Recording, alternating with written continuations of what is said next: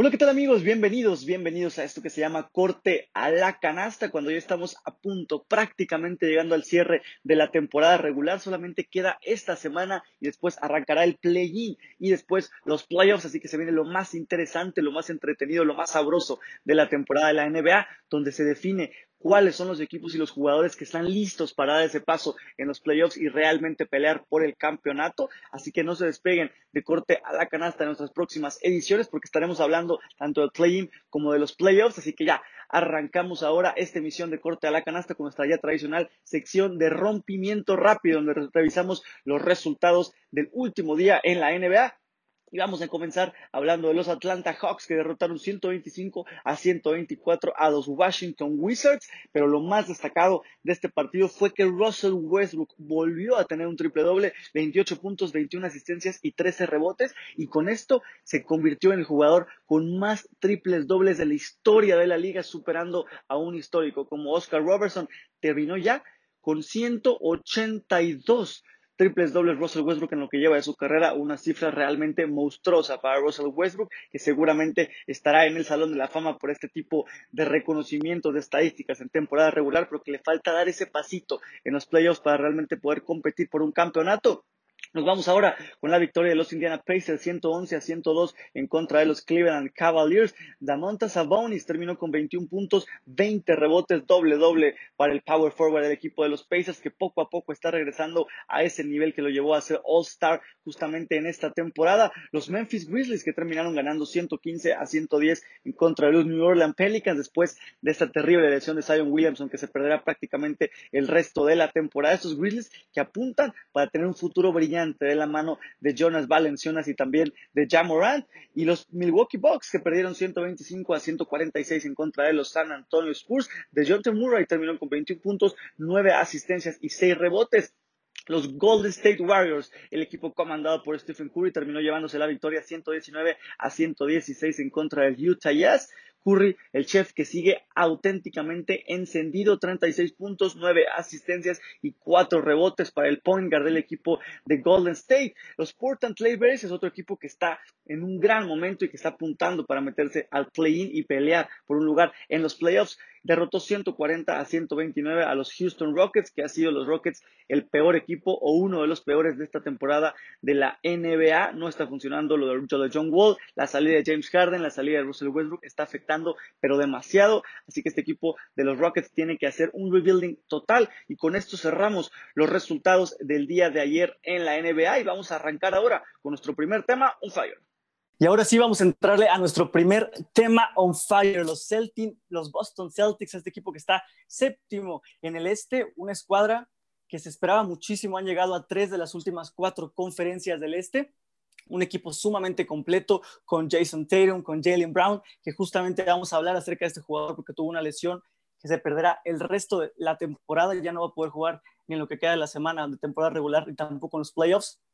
Es una baja durísima para este equipo de Celtics que se esperaba demasiado, que quizá no han jugado tan mal, pero que se encuentran de momento entrando al play-in y que una vez se le puede complicar. Así que vamos ahora a presentar a la gente que me va a acompañar el día de hoy.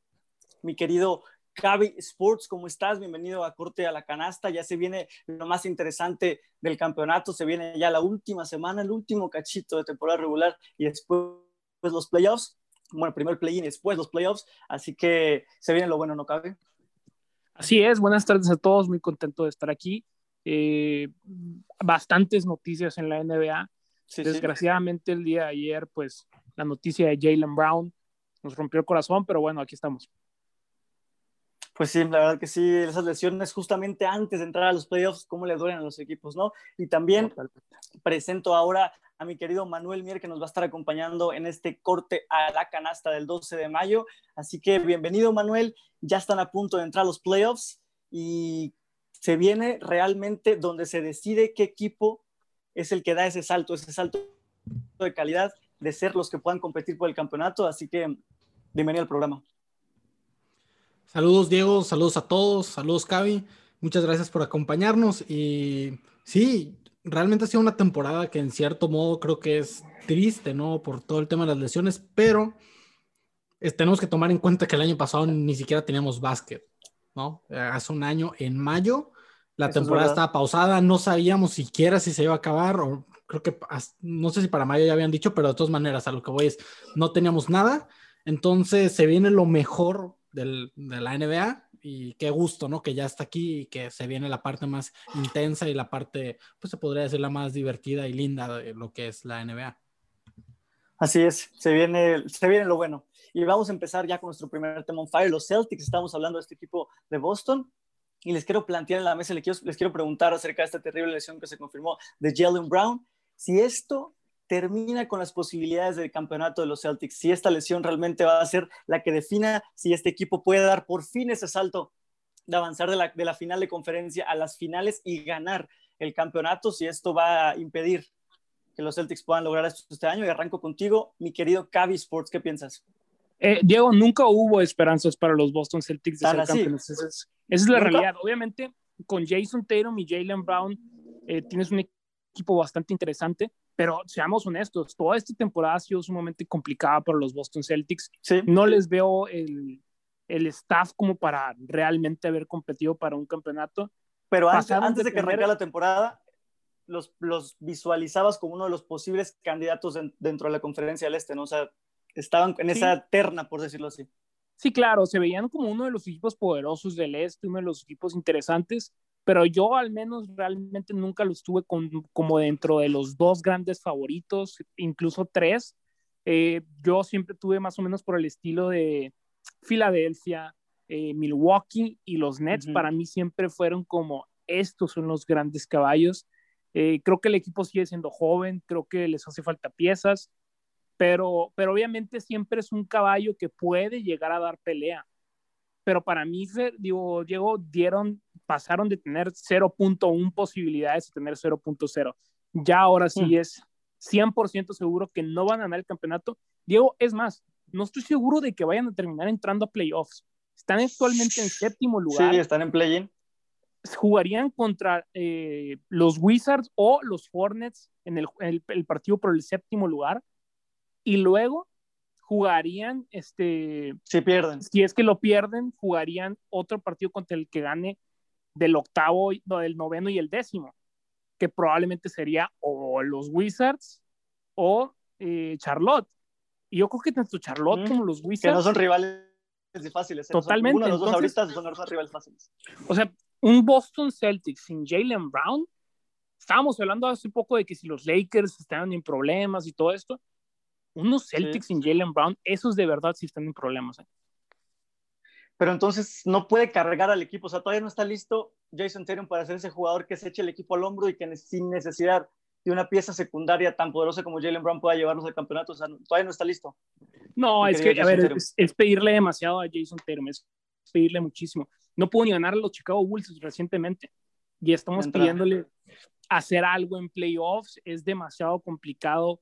No, no creo que incluso, yo, yo creo que solamente eh, jugadores como LeBron pueden hacerte tareas así. Eh, pero en, sí, fuera de, de, de, de, LeBron, creo que no hay un solo jugador que te pueda cargar un equipo de esta magnitud, Diego.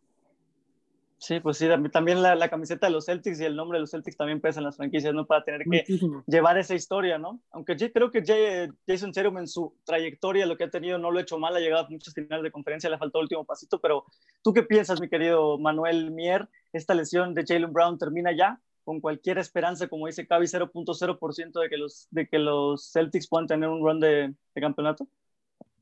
Sí, yo, yo estoy de acuerdo con Cavi. Yo también, previo a la temporada, nunca los visualicé como favoritos.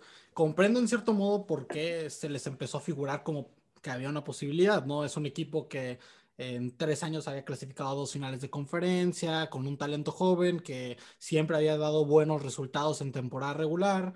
Y, extrañamente, esta es la primera temporada regular que en serio no están funcionando, ¿no? En este proyecto, Jason Tatum, Jalen Brown.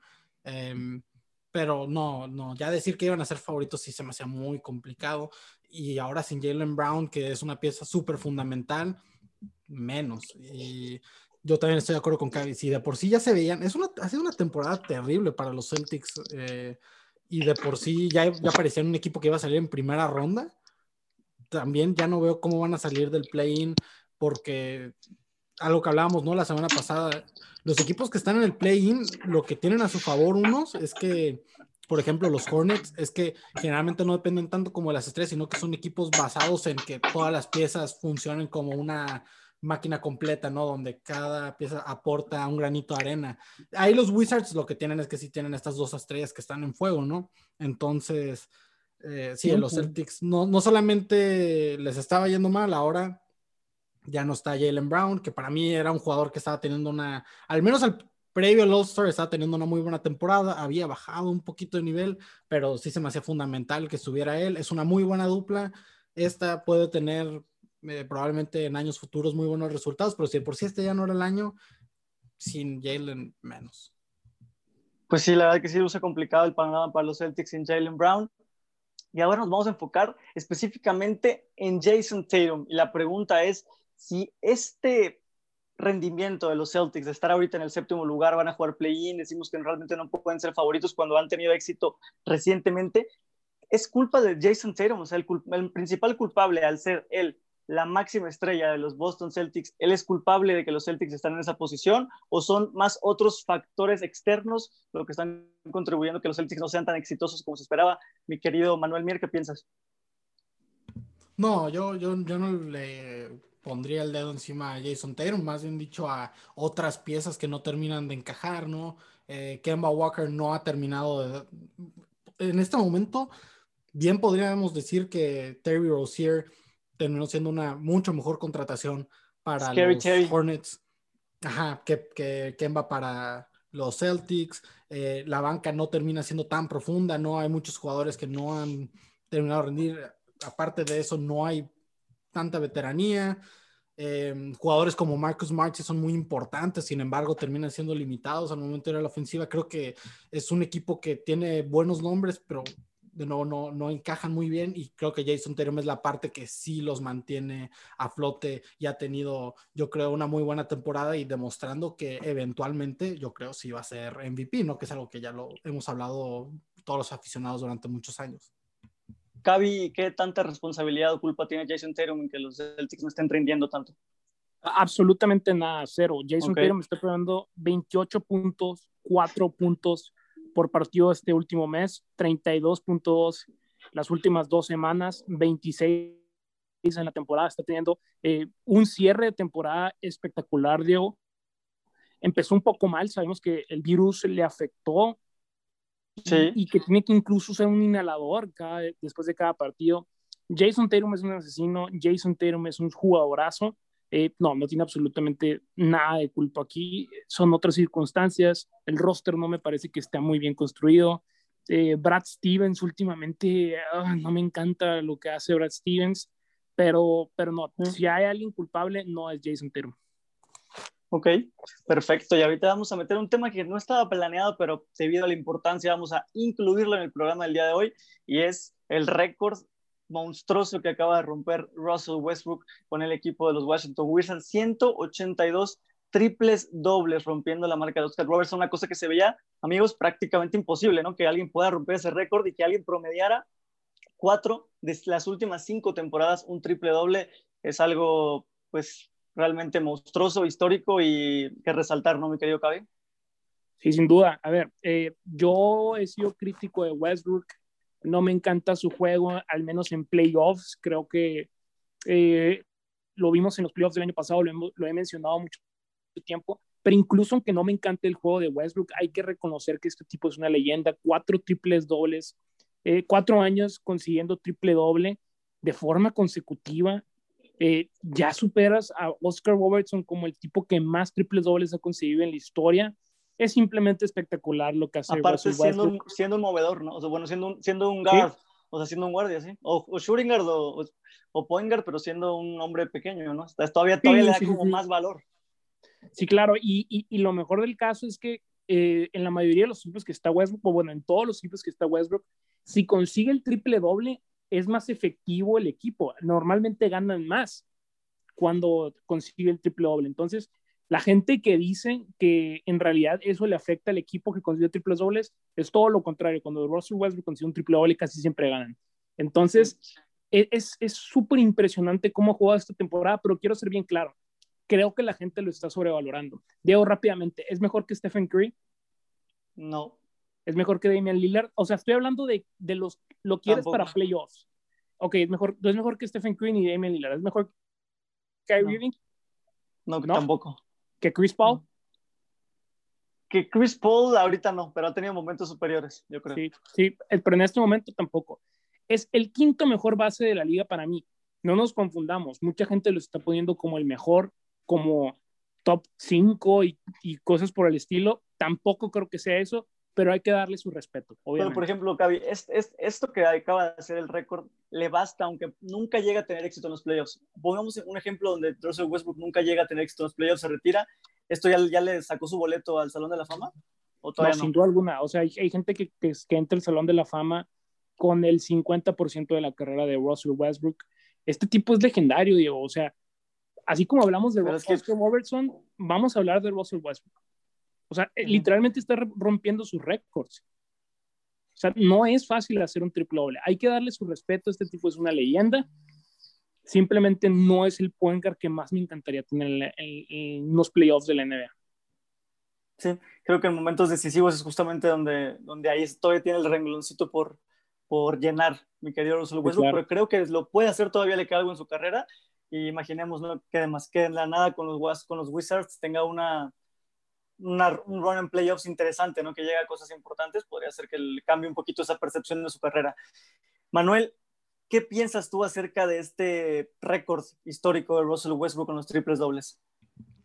Ok, bueno, yo he sido muy crítico de los triples dobles, no es mi tema favorito, pero la verdad es que este tema de los triples dobles de Westbrook, tanto como los triples con Curry, era algo que sabíamos que iba a llegar y da mucho gusto que haya llegado, ¿no? Que iba a romper ese récord eventualmente, como Curry eventualmente va a romper el récord de triples de Ray Allen, ¿no? Es algo que lo vemos, o sea, ya hace como dos años dijimos va a pasar, porque ya van una va a pasar? que, ajá, y da gusto que llegue, porque la verdad ves a Russell Westbrook y es un jugador que dice se lo merece, de nuevo, ajá, somos críticos, pero se lo merece, es un jugador que todas las noches le, se nota que le mete corazón. Si busca su historia, es un, es un chavo que cuando empezaba ni siquiera era uh, así de que la máxima sensación. Cuando llegó a la universidad, ni siquiera entró así porque UCLA estuvieran encantados con él, era porque uno de los point guards, no sé si era Raymond Felton, ya, ya iba a salir del equipo, entonces necesitaban cubrir otra al al segundo point guard, necesitaban un segundo point guard, un point guard en la banca, y de la nada también UCLA empieza a romperla. Es un jugador que siempre tiene peros y, y sí termina demostrando que está a la altura. Eh, me da mucho gusto, de nuevo, es un jugador con mucha carisma. Yo digo que sin duda va a estar en el Hall of Fame, porque el Hall of Fame también hay que recordar, ¿no? Que es muy importante el impacto que tiene el jugador. Hay muchos jugadores que lograron eh, por ejemplo, Jerry Stackhouse en una temporada tuvo 30 puntos y probablemente es el jugador con 30 puntos que menos llame la atención. Y digo esto porque es como Russell Westbrook al final tal vez no vaya a tener mucho éxito eh, a partir de aquí, menos del que llegó a tener, ¿no? Que llegó a unas finales y a finales de conferencia, pero ya probablemente no le vuelva a tocar eso. Pero el carisma que brinda, lo que su personalidad le regala a la NBA es muchísimo, vende mucho el jugador. Eh, este tema de los triples dobles ha estado en boca de todos desde que empezó esta temporada. Él como que hizo que se volviera un tema constante. Antes era como algo, antes sí existía mucho la pregunta, ¿qué es un triple doble? Ahora ya prácticamente no existe la duda si eres un aficionado a la NBA, ¿no? Si te gusta seguirla ya es algo que sabes porque está prácticamente todos los días en la televisión. Entonces, creo que es un jugador que se le debe aplaudir mucho pues, la carisma que le brinda la NBA, el carisma, ¿no?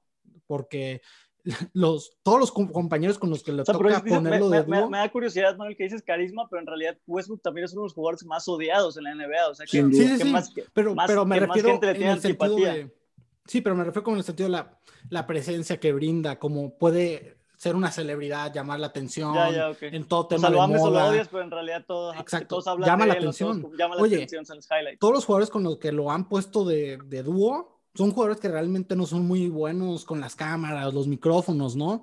Kevin Durant no, no, le encanta el tema de estar en el micrófono. Bueno, ya, sí sabemos que tiene su programa y todo, pero lo que me refiero es que con la prensa mm. no termina siendo muy... Eh, James Harden también no es de los mejores con la prensa. Este Bradley Beal es un jugador que no llama tanto la atención, ¿no? Y lo sabemos porque veamos que el año pasado ni siquiera llegó al juego de las estrellas. Paul George más o menos se la lleva, pero me doy a entender, eso es un jugador que a pesar de que puede no ser de los, eh, ahorita como decías, no, no es mejor que todos estos, pero sí te puede llamar más la atención y creo que tiene que estar en el Salón de la Fama, tiene que aplaudírsele mucho el corazón que le entrega, es de esos jugadores que, como dice la frase, le mete garra y pues qué, qué bello fue ser parte de esta trayectoria de Russell Westbrook y lo que sigue.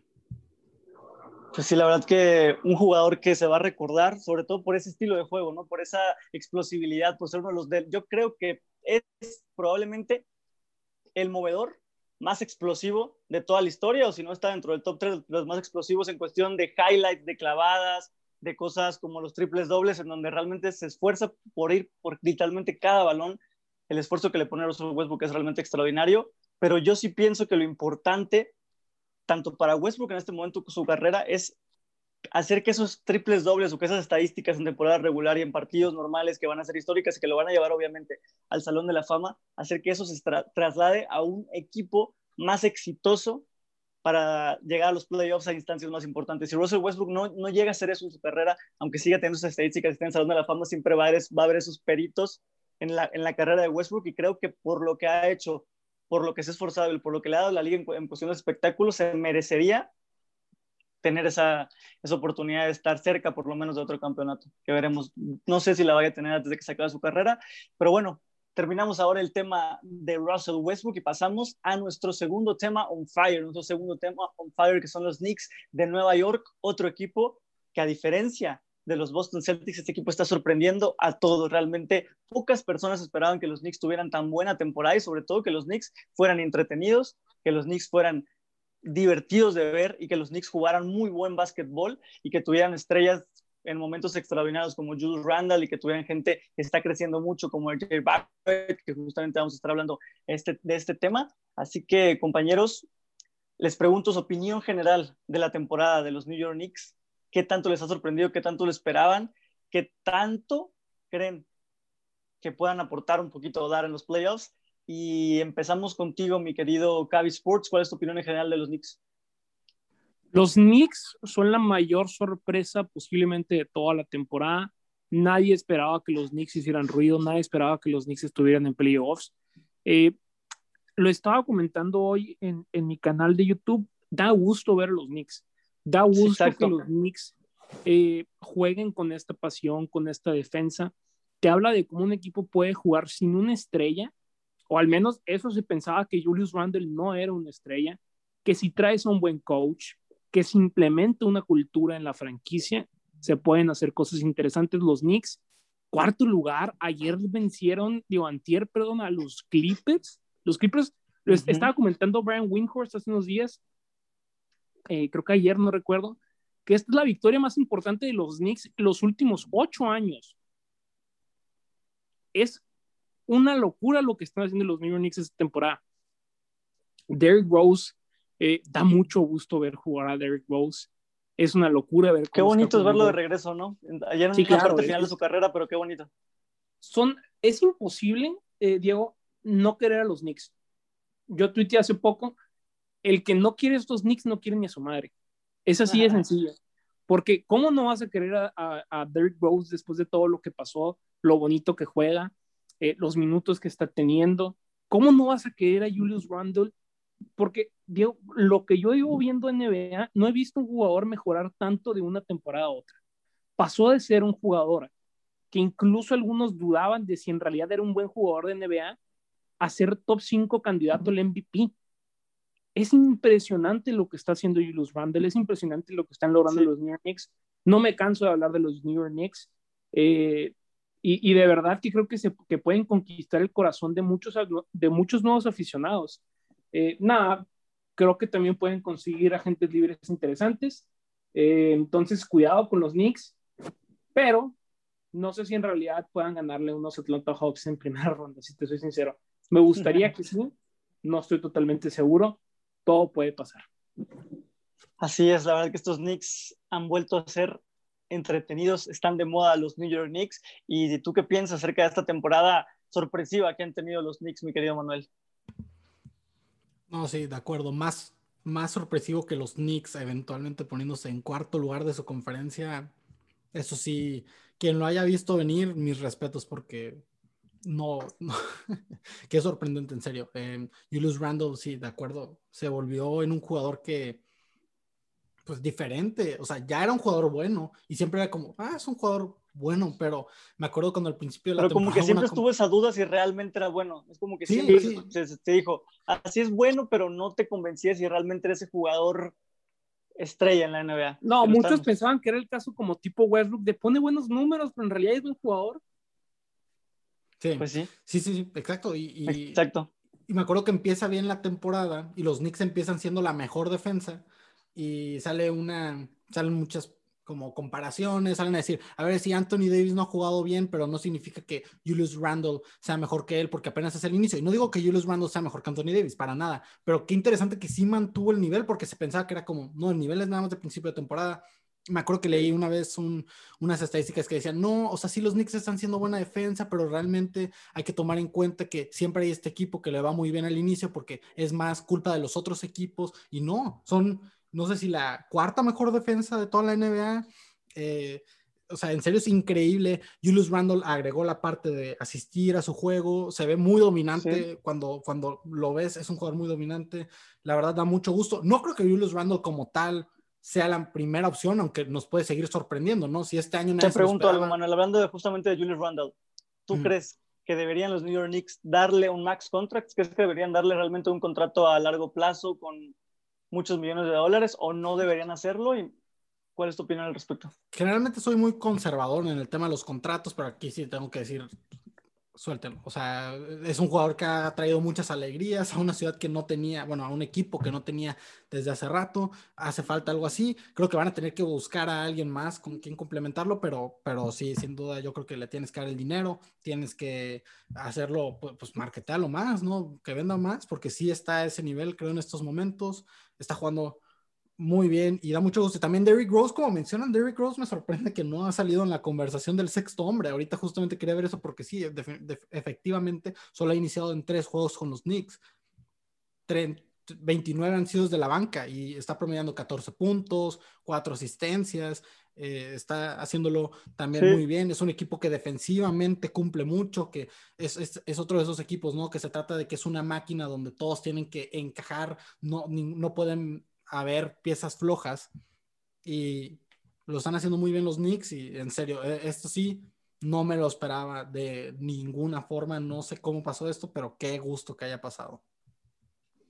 La verdad que el, crecimiento que tuvo Julius Randle de un año o de unos años para ahorita ha sido impresionante, ¿no? El tener la estafeta de ser el mejor jugador o el jugador principal en una franquicia como los Knicks y llevarlo de la manera que lo ha llevado, de verdad, mis respetos para Julius Randle. Y voy contigo ya, Cavi, te quiero hacer dos preguntas. Primero, ya íbamos a pasar al tema de Rose, porque quiero saber tu opinión acerca de si le deben dar o no un contrato gigante a Julius Randle para que se quede en Nueva York. Y vamos a hablar acerca de Derrick Rose. ¿Ustedes piensan, amigos de Corte la Canasta, que es el mejor momento desde aquella temporada de MVP de Derrick Rose con los Bulls, si esta temporada quizá sea alguna de sus mejores temporadas desde ese momento, o si ha tenido quizá otras, y qué piensas, Gaby? A ver, eh, ¿los Knicks hace cuánto no están en playoffs? No estoy seguro, ¿eh? Les preguntan pues, de verdad. No, 2013. Pues te, podré responder muy seguramente que mucho. 2013. Ocho años, ocho años. Ocho años.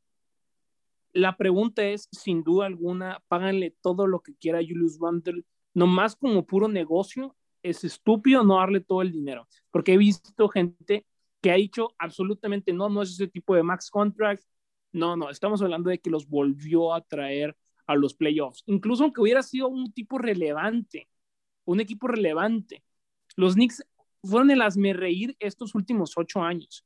Julius Randle los convirtió de ser el hazme reír a ser posiblemente un equipo que haga ruido en los playoffs. cool un equipo totalmente cool, son súper cool. Es probablemente el equipo más cool de toda la NBA, Diego.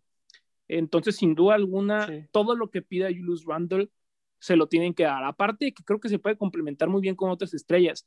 Eh, ya sabe pasar mejor el balón, tira muy bien el balón. No, no veo que, que, es cuál es la razón por la cual alguien diría, ¿sabes qué? Yo no le daría un max contract a Julius Randle. ¿Sabes qué? Si no le dan un max contract a Julius Randle y se termina yendo, no va a haber un solo jugador que va a querer jugar con los New York Knicks. Porque los jugadores sienten, los jugadores son humanos, los jugadores piensan en todo lo que hacen las franquicias. Si ven que Julius Randle los pasó de ser el me reír a ser. Y no se lo dieron. Y no, no, y a, ser uno de los equipos importantes del este y no le dan el max contract, ¿qué crees que una superestrella va a decir? Ah, genial, qué franquicia tan considerada. Por supuesto que no, le tienen que dar todo el dinero posible al mundo de Julius Randle. Ahora, hacia la pregunta de que si esta es la mejor temporada de Derrick Rose, no, creo que ha tenido mejores temporadas en cuanto a números, etcétera, etcétera. Recuerdo esta temporada en la que anota 53 puntos con los, con los Timberwolves. Eh, no recuerdo otra temporada, la verdad, la cual yo haya dicho. Eh, bueno, con los Pistons también tuvo una buena temporada, pero yo creo que esta es la más significativa, la más importante y la que, en la que se le ve más contento, en la que se le ve más, eh, ¿cómo decirlo? Se le ve más parte de seguro, ¿no? Como más seguro de su físico también, como que más sí, se le ve como momento maduro de, su carrera. Se le ve como parte de algo muy importante en su vida y aparte recordemos que Derrick Rose ya había jugado en Nueva York y que fracasó en Nueva York. Y tener este reencuentro en Nueva York y que le esté yendo también es una historia también muy bonita. Yo no, yo no te diría que es la mejor, pero sí es la más importante después de esa lesión, te diría. Ok, ok, perfecto. Y ahora, Manuel, vamos a entrar al tema de qué es lo que le falta a estos Knicks, con qué se debería Em, aderezar este equipo, qué deberían traer en la agencia libre, algún jugador joven en el draft, en qué posiciones, qué le falta a este equipo, Manuel, para poder pelear con un campeonato, asumiendo obviamente que haces el contrato max contract para Julius Randle y que sigues con tus piezas que están aquí relativamente, ¿qué es lo que le falta a este equipo de los Knicks?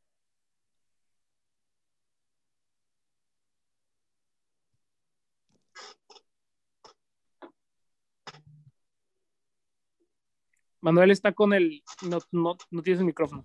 Gracias, gracias. Eh, ¿Lo silenciado? Sí, disculpen. Un em, clásico. Probablemente en estos momentos podemos decir un centro, pero creo que hay piezas sólidas como Mitchell Robinson. O sea, creo que en todas las piezas ya hay piezas sólidas, pero se podrían mejorar. También está el tema de que este mercado va a estar muy curioso porque las mejores piezas, muchas ya están tomadas por sus equipos, ¿no? Los que renovaron, Giannis eh, y los, o sea, LeBron, ¿no? Creo que también este año podría ser. Muchas, muchas piezas que, pudieron haber estado en este mercado no lo van a estar. Pero eh, probablemente también meterle veteranía. Sé que Derrick Rose ayuda en ese tema, pero porque estamos hablando de que muchos jugadores de Nueva York le dije, no, Mitchell Robinson, RJ Barrett, eh, Julius Randle, tal vez necesiten una pieza que los pueda guiar a enseñarles el camino, porque es muy necesario que ahorita mismo se den cuenta de que sí tienen ese potencial, creo que se están dando cuenta, ¿no? Eh, es muy interesante que hay una muy buena ética de trabajo, aparte creo que Cavi, tú lo contaste, esa historia, la de Kobe, ¿no? Em, hace unos programas y sobre este tema de cómo se van todos a trabajar juntos desde que llegan a una ciudad. Entonces, hay muy buena ética. Creo que sería muy bueno una pieza de un veterano que pueda todavía eh, pues, solidificar esa, ética. No podría traer nombres. En este momento, la verdad, no sé qué jugadores estén disponibles. Traspasos, pues también es un poco como arriesgarte, ¿no? A, a, ver quién tal y tal. Pero yo creo que es por lo que me iría. Tal vez un base que es que, aparte de ser sólido, veterano, que también pueda cumplir en la parte de la titularidad digamos, ahorita Rose cae muy bien en la parte de ser el sexto hombre, entonces un, base que pueda ser, eh, digamos, por ejemplo, un hombre que me gusta, no sé si pueda ser posible, Rondo, creo que podría caer bien en este. Rondo, o sea, ya, vete pero veteranazo ya, ¿no? Ajá, o sea, alguien que pues, pueda cumplir con esa parte, que pueda como mostrarle ese camino, pero realmente nombres así no, no, te, no, no tengo una opción, o un centro que te pueda cumplir más que Mitchell Robinson. Cavi, tú si eres el general manager del equipo de los Knicks, ¿a qué traes, qué posición, qué jugador o qué, qué reforzarías para acompañar a Julius Randle? Eh, es que, Diego, la respuesta es sumamente sencilla. Eh, creo que tienen cubierta todas las posiciones, no hay algo en sí que quisiera reforzar. A este equipo le hace falta otra superestrella. O sea, no veo, qué es. Donde sea, no importa la posición con que sea super No, no, no importa. Porque, porque Julius Randle es, es un jugador que, que, te puede jugar bien con cualquier otra estrella, creo yo. Eh, si es un jugador interior, Julius Randle te puede jugar más en el perímetro. Si es un jugador más del perímetro, pues Julius Randle te, te puede jugar más en la pintura. Julius Randle ya pasa muy bien el balón. Los Knicks tienen que buscar fuertemente ir por otra tercera estrella y o ir por una segunda estrella. En este momento no tiene una segunda estrella. RJ Barrett para mí no es una segunda estrella, es un buen jugador, es un jugador joven, el cual si lo quieres poner como una estrella, eh, probablemente lo estarías apresurando un poco. Pero Cavi, tú hablando específicamente de RJ Barrett, ahorita que lo mencionas, ¿lo ves como una futura estrella? ¿Crees que es un jugador que se pueda desarrollar o que se pueda convertir en una estrella dentro del NBA canadiense? Creo que su techo es ser un All-Star, pero hasta ahí. O sea, no creo que pueda ser una super estrella, pero un All-Star, sí, no sé en cuánto tiempo, pero sí puede ser un All-Star, sin duda alguna. Tiene el talento, tiene el físico eh, y está en un, en un ambiente, en una cultura muy interesante como la de los Knicks en este momento.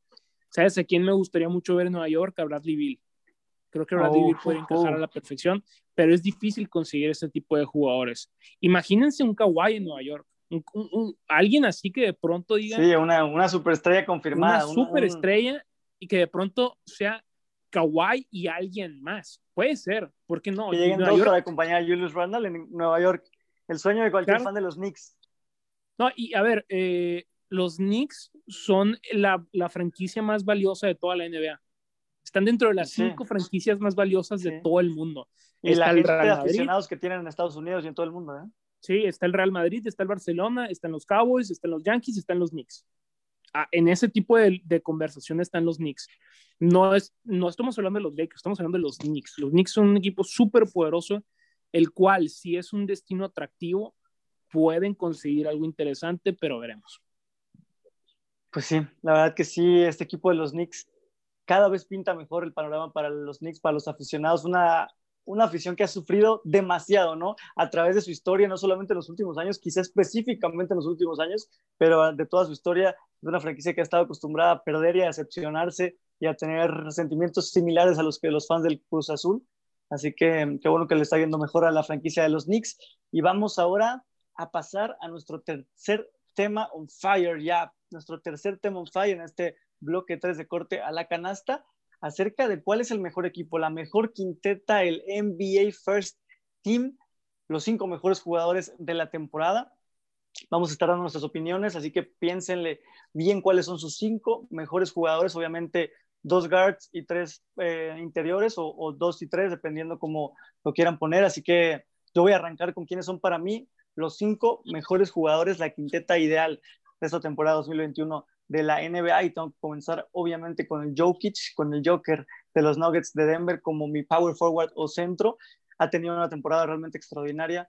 Es un poste diferente, un centro diferente que te puede aportar no solamente abajo, sino también en el tiro de media, en el tiro hasta de tres, en los pases sobre todo. Es un jugador que te puede subir y te distribuye la, la bola de manera perfecta. Es un facilitador natural jugando de poste y a esa estatura es algo de verdad injusto para todas las defensas de la NBA. 26 puntos, 8.5 rebotes, 8.5 asistencias y 10.8 rebotes, números monstruosos. Y aparte tiene a los Nuggets en esa posibilidad de llegar lejos en los playoffs. Después me voy con Joel Embiid, para mí el candidato número uno a MVP, 29.2 29 puntos, 2.9 asistencias, 10.7 rebotes. Joel Embiid, que es otro monstruo en la pintura, él es un jugador que sí yo creo que es de los pocos que hoy por hoy es de los centros dominantes que hay en la, en la NBA, esos centros que puedes poner tus aspiraciones de campeonato sobre sus hombros. Hay muy poquitos y cada vez hay menos, entonces por eso valoran tanto jugadores como Embiid que están jugando de esa manera, inclusive después de esa lesión. Después me voy con James Harden que lleva 25 puntos, 11, 11 asistencias, 8.7 rebotes. Creo que James Harden también ha tenido, ha demostrado que puede jugar esa posición de movedor, que puede tener la bola a él y a partir de ahí generar ofensiva también para, para otros jugadores. Creo que lo que más ha impresionado James Harden en esta temporada ha sido la capacidad de dar asistencia, de distribuir, hacer que todo funcione. No, no valoraba tanto esa cabeza o esa inteligencia de básquetbol de James Harden, por eso lo pongo aquí. Luca Doncic, 28 puntos, 8.5 asistencias, 8 rebotes. Creo que Luca otra vez nos sigue demostrando que es una superestrella confirmada en la NBA. Sigue haciendo lo mismo y si lo sigue haciendo, pronto va a llegar a su equipo a un campeonato. Y por último, mi último jugador es Stephen Curry. Stephen Curry que está teniendo, a pesar de que los Warriors se veían como un equipo débil, que no tenía tantas piezas, Stephen Curry está haciendo lo que sabe hacer, tirando de larga distancia, generando para otras personas. Y aparte que tanto se decía que las defensas iban solo a enfocarse en Stephen Curry y que por eso no iba a funcionar y está demostrando que puede hacerlo sin Clay Thompson, así que ha sido muy importante, 31 puntos, 5.7 asistencias y 5.5 rebotes, así que esos son mis cinco jugadores ideales, esta quinteta ideal del campeonato. ¿Cuál es la tuya, mi querido Manuel? Vamos contigo. Bueno, ok, la mía es prácticamente. Pero espérame, espérame, Diego, Diego, ¿puedes repetir la tuya últimamente? Última vez. Sí, Jokic, Embiid, James Harden, Luca y Steve Curry. Ok. ¿Va? Va. Venga, Manuel. ¿Me escuchan? ¿Sí? ¿Todo bien? Sí. Va, perfecto. Ya no quiero que vuelva a pasarlo hace rato. Eh, bueno, yo me iría con uno similar, nada más que un jugador. Hay muchos jugadores con los que no les tomo en cuenta por el tema de las lesiones, menos uno que voy a decir. De guardias van a ser Stephen Curry y Luka Doncic. Stephen Curry está teniendo una temporada asombrosa, simplemente es algo fuera de lo normal. Tiene ahorita 300, no sé si ya le pegó al 330, 330 triples, ni siquiera ha intentado, si no me equivoco, 800, eh, es algo así increíble. ¿Y en qué? ¿60 juegos? Entonces, Stephen Curry tiene que estar ahí. Stephen Curry lo que ha hecho es increíble. Luego, Luka Doncic, eh, hablábamos mucho al inicio, hemos hablado mucho de que como Damon Lillard, que no tiene la suficiente ayuda, que como, y creo que Luca esta temporada no ha tenido un equipazo y los tiene ahorita en quinto lugar y Luca está jugando también increíble. Luca en su empezó de una manera, yo, yo decía, a mí no me parecía que fuera titular, yo creí que al principio debía ser Damon Lillard, pero hoy sí tomaría a Doncic sobre Damon Lillard en el primer equipo. Eh, los, ha jugado muy bien, el equipo también juega eh, muy bien según las limitaciones que tiene me está gustando mucho lo que está haciendo Luca y apenas en su tercera temporada ya está como uno de los mejores, que ya desde la segunda lo estaba, pero todavía se afianza más ese lugar de ser de los mejores 10. Con todo y que los números no cambian, ves los números de, Luca y realmente lo único que mejoró en, estadísticamente es en triples. Em, luego, en la parte de los interiores tendría a Giannis Antetokounmpo, que obviamente por el tema de que ya hay como una fatiga de, de ruido, ¿no? Con Giannis, ya esta temporada se le ignoró un poquito, pero creo que Giannis sigue estando a un gran nivel. Joel Embiid, que también, o sea, los dos últimos son obvios, Joel Embiid y Nikola Jokic, que esos dos son los de la competencia por el MVP, y, la verdad que el que lo gane, yo creo que todos tenemos que estar bien, porque a pesar de que nos guste uno o el otro, que eh, buena carrera del MVP nos han dado. Qué interesante que entre dos centros ha sido la carrera, que, que ha sido muy sólida, que ha sido de estos dos jugadores que yo la verdad no los veía como candidatos, yo no los veía al menos de aquí a los siguientes dos años como candidatos. De Embiid no esperaba mucho esta temporada, no sé, había perdido un poquito de esperanza en él, pero pues me cayó la boca y qué gusto. Y Jokic, eh, pues también lo mismo. Ambos, ambos son los, los que son los candidatos por el MVP. Sin duda tienen que estar aquí. Se supone que solo pueden votar por un centro los votantes, pero según yo sí está confirmado por la NBA que van a aparecer, con, o sea, puedes votar con, por ellos. aparecer como power forward también. Centro power forward, porque si uno se quedara fuera, sí sería muy injusto. Entonces, sí, esos son los míos. Curry, yo, Don, Doncic, Antetokounmpo, Jokic y Embiid. Esos son mis cinco. Wow. Perfecto, Manuel. Vamos ahora contigo, Cavi. ¿Diferencias, similitudes o cuál es tu quinteta ideal del 2021? Eh, obviamente hay similitudes. Eh, tengo Stephen Curry como mi base. Obviamente, para mí en este momento Stephen Curry es el mejor jugador del mundo. Ha tenido una temporada simplemente espectacular. Yo creo que eh, voy a diferir con los dos. Creo que Diego tampoco escogió a James Harden. Tengo a James Harden como mi número dos. Yo sí, yo tengo a, a James Harden también. Ok, eh, estamos hablando de que la mayoría del tiempo Kevin Durant no estuvo sano. Kyrie Irving de repente tuvo una gran temporada también, pero de pronto se, se, perdía partidos, etcétera, etcétera. El único que realmente no se perdía partidos cuando no estaba cuando, cuando no estaba lesionado fue James Harden. James Harden fue el jugador más importante de la temporada regular de los Brooklyn Nets, así de sencillo.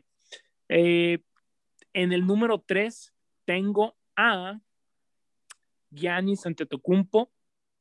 Eh, ya lo mencionaba Manuel ahorita, números simplemente espectaculares, 28 puntos por partido, e, es una locura. Creo que hay mucha fatiga con Giannis para MVP, pero creo que se merece probablemente el primer equipo. 11 rebotes, 5.9 asistencias, 1.2 robos, 1.3 blocks. Es una locura lo del griego. Eh, tiene un buen récord, creo que tiene mejor récord que, que Luka Doncic, 40-28 el récord de Luka, 43-25 el récord de, del griego.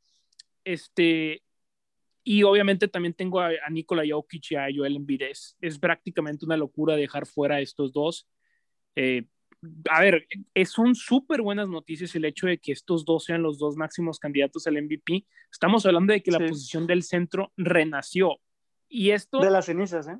Sí, esta, esta narrativa eh, creo que sería más poderosa si al fin de cuentas se lo lleva Embiid Jokic es más que nada un pasador que, que, un, que un big man tradicional. Creo que Jokic es un movedor natural, un point guard natural, pero que de nada nació viendo 2 metros 13 y entonces tuvo que jugar la posición de centro. Sí, que, creo que Joel Embiid es un, es un big mucho más tradicional.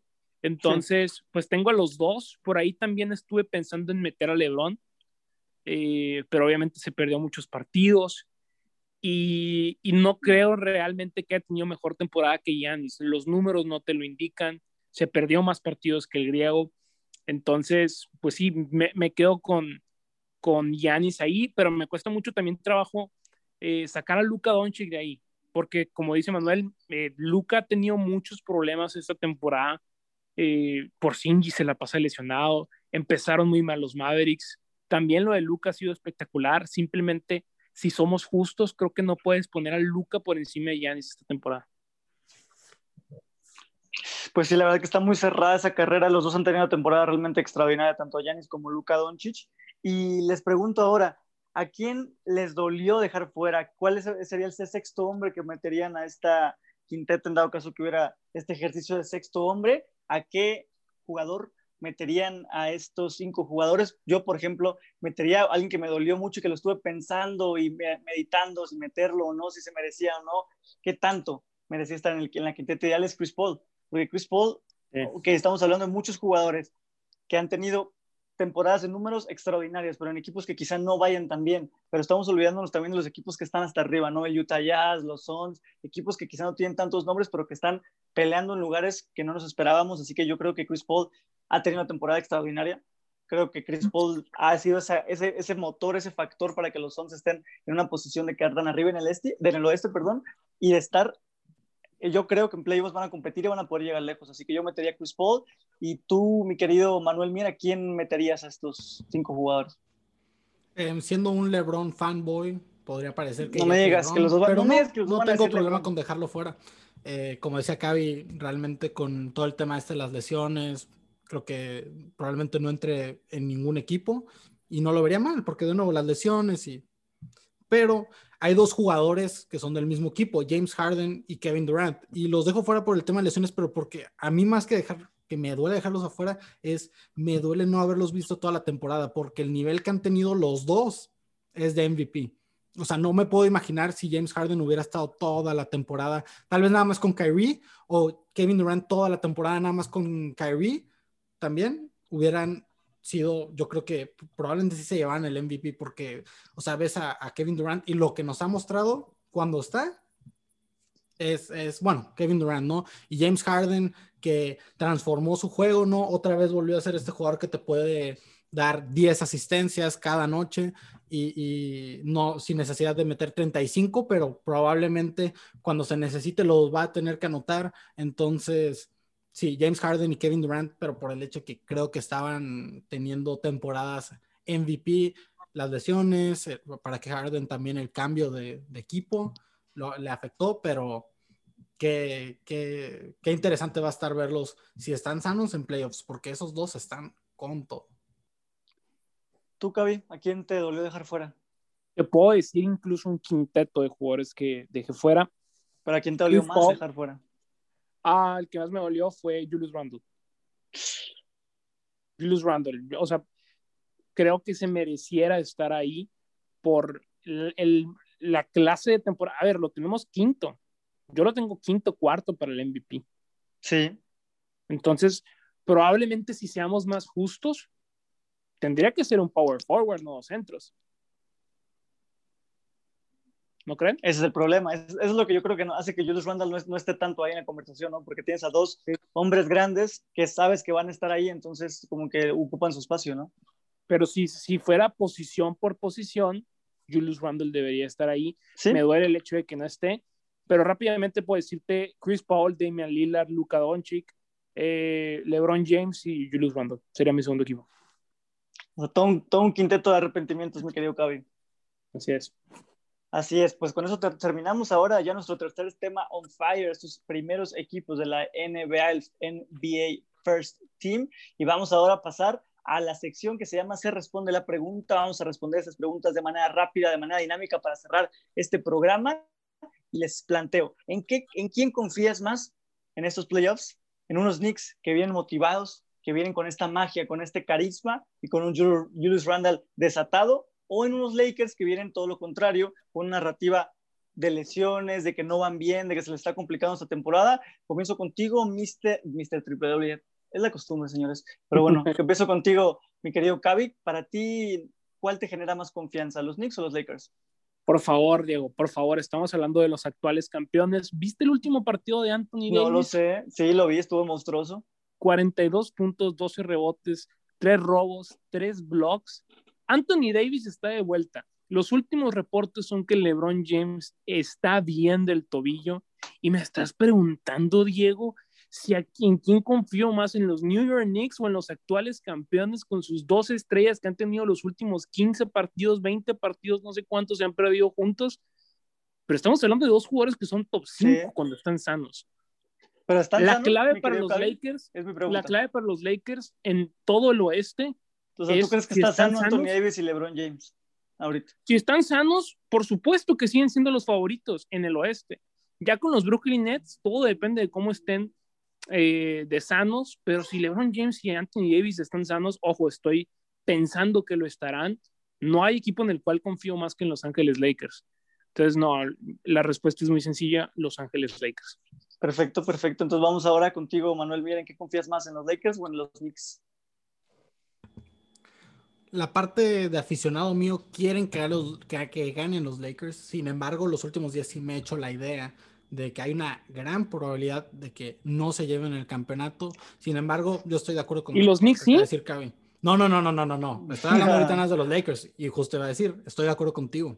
Em, así como está Anthony Davis, si LeBron James regresa, eh, porque justo pensaba, pues es que si no están bien, oye, los Suns, el Jazz, oye, te van a dejar fuera, ¿no? Pero así como están, pues qué lástima, porque qué buenas temporadas han tenido el Jazz, los Suns, porque se van a tener que ir en primera ronda si les tocan los Lakers. Es correcto. Entonces, sí, eh, sí yo estoy de acuerdo con Cavi. Obviamente está ese tema de que si están y si se vuelven a lastimar, ¿no? A cada rato, oye, también contra quién fue, contra los Clippers, ¿no? Que Anthony Davis em, también hubo un momento en el que se tuvo que salir del juego y no regresó. Entonces, estás aparte de que en cualquier momento se, se se lastimen, pero si me dices aquí, apuesta tu casa y a tu familia, lo lamento, papá y mamá, pero si me tengo que ir con los Lakers, con los Knicks a llegar más lejos, yo estoy tranquilo y ustedes también están tranquilos porque hay que creer en, LeBron y en Anthony Davis, porque ya lo dijo Kai, son los campeones. Yo quería ver qué tanto llegaba, qué tanto había penetrado en la gente el hype de los Knicks con esa pregunta y estoy creo que también de acuerdo con ustedes. Creo que yo también pondría mi dinero en los Lakers porque tiene experiencia, tiene a dos superestrellas. Estoy de acuerdo que los Knicks han tenido una muy buena temporada y que pueden hacer cosas interesantes en los playoffs. También hay que, hay que hablar también de que los Knicks van a pasar directo y el equipo de, los Lakers van a estar en el play-in muy probablemente. Yo creo que es probable que los Knicks jueguen el, que los Lakers jueguen el play-in y en una de esas, en unas dos malas tardes, se puede complicar mucho para los Lakers. Pero sí, creo que confiaría más en LeBron y compañía. Y ahora otra pregunta. Esta versión que estamos viendo en 2021 con un Stephen Curry sin Clay Thompson, sin mucha ayuda alrededor, con un equipo joven, con un equipo que tiene tenido también bastantes lesiones, mostrando que puede cargar el equipo a su hombro, ¿es la mejor versión que hemos visto de Stephen Curry? ¿O aquella versión de MVP o en otros años cuando estuvo también con los Splash Brothers? ¿Cuál te ha sorprendido más a ti, mi querido Cavi Sports? ¿Cuál es la mejor versión de Stephen Curry? ¿Es esta o no es esta? Híjole, qué buena pregunta. Eh, tengo que decir que la del 2016 todavía. Eh, en 2016 casi todos los partidos eh, los jugaba hasta el tercer cuarto. Okay, aquí es la primera opción y tiene que aumentar su user, usage rate de manera descomunal. O sea, ha tenido que tirar lo que nunca ha tirado en su vida. Creo que en 2016 era simplemente tan bueno y, y que, que, que, te podía arreglar el partido en, en, en, tres cuartos y promediaba 30 puntos. Entonces, nada, tengo que darle la victoria al 2016, pero lo que está haciendo este año también es simplemente espectacular. Sí, porque justamente lo que dices, ¿no? Ahora es la primera opción, las defensas reaccionan diferente a él, le llegan haciendo muchos dobles equipos, hasta triples equipos inclusive en algunas circunstancias, sí. y eso complica y aún así lo ha podido superar Stephen Curry, ha modificado su juego de manera extraordinaria, ¿no? Para ti, Manuel Mier, ¿esta es la mejor versión de mi querido Chef Curry? Sí, se me hace súper complicada la pregunta en el sentido de que es como, ajá, como dicen, esta temporada lo cubren en Cierto. serio como, como si fuera una persona que como se acaba si de escapar de, de, una prisión de máxima seguridad y aún así no pueden con él, o sea, no importa a quién le pongas, no, es increíble lo que está haciendo, sin embargo también esa temporada pues fue histórica, 72 juegos, él, como dice Cavi, jugaba nada más, generalmente jugaba tres cuartos, ¿no? Eh, digo, anotó 400 triples. Como va esta temporada, probablemente lo hubiera roto si hubiera sido una temporada larga, no lo sé. Pero está, está muy complicada la pregunta. Esto es algo que mencionaba el programa pasado. Todos los jugadores grandes, generalmente sus mejores números resaltan cuando la circunstancia lo amerita más, ¿no?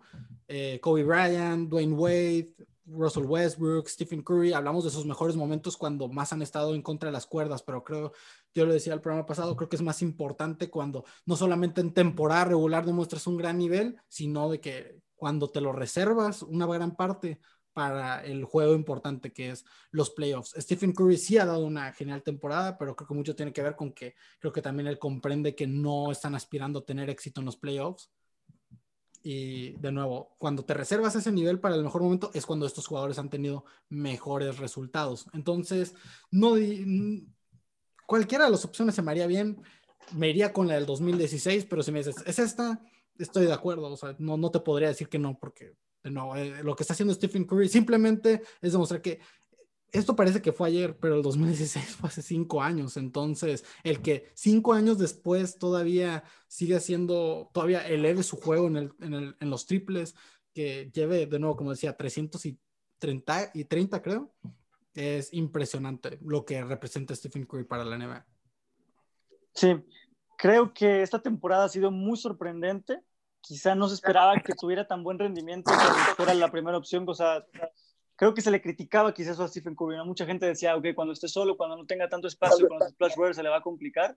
Entonces, creo que nos ha demostrado eso, nos ha quedado claro. Y también me inclinaría un poquito hacia la de 2016, sobre todo por el récord, ¿no? El de los partidos, por cómo se influyó. Y también, aunque creo que en esta todavía tiene una opción de si en los playoffs se echa el equipo al hombro y llegan instancias importantes, puede ser pueda superar la de 2016 por ese aspecto, pero bueno, y con esto cerramos, con esto vamos a cerrar nuestro programa de corte a la canasta. Espero que hayan disfrutado esta hora 100% del mundo del básquetbol y de la NBA. A nombre de Cabe Sports, de Manuel Mier y también de Mr. Triple Doble, que no pudo estar el día de hoy. Diego Alonso, que estuvo también en la conducción de este programa. Muchísimas gracias. Nos escuchamos la siguiente semana. Que tengan bonita tarde.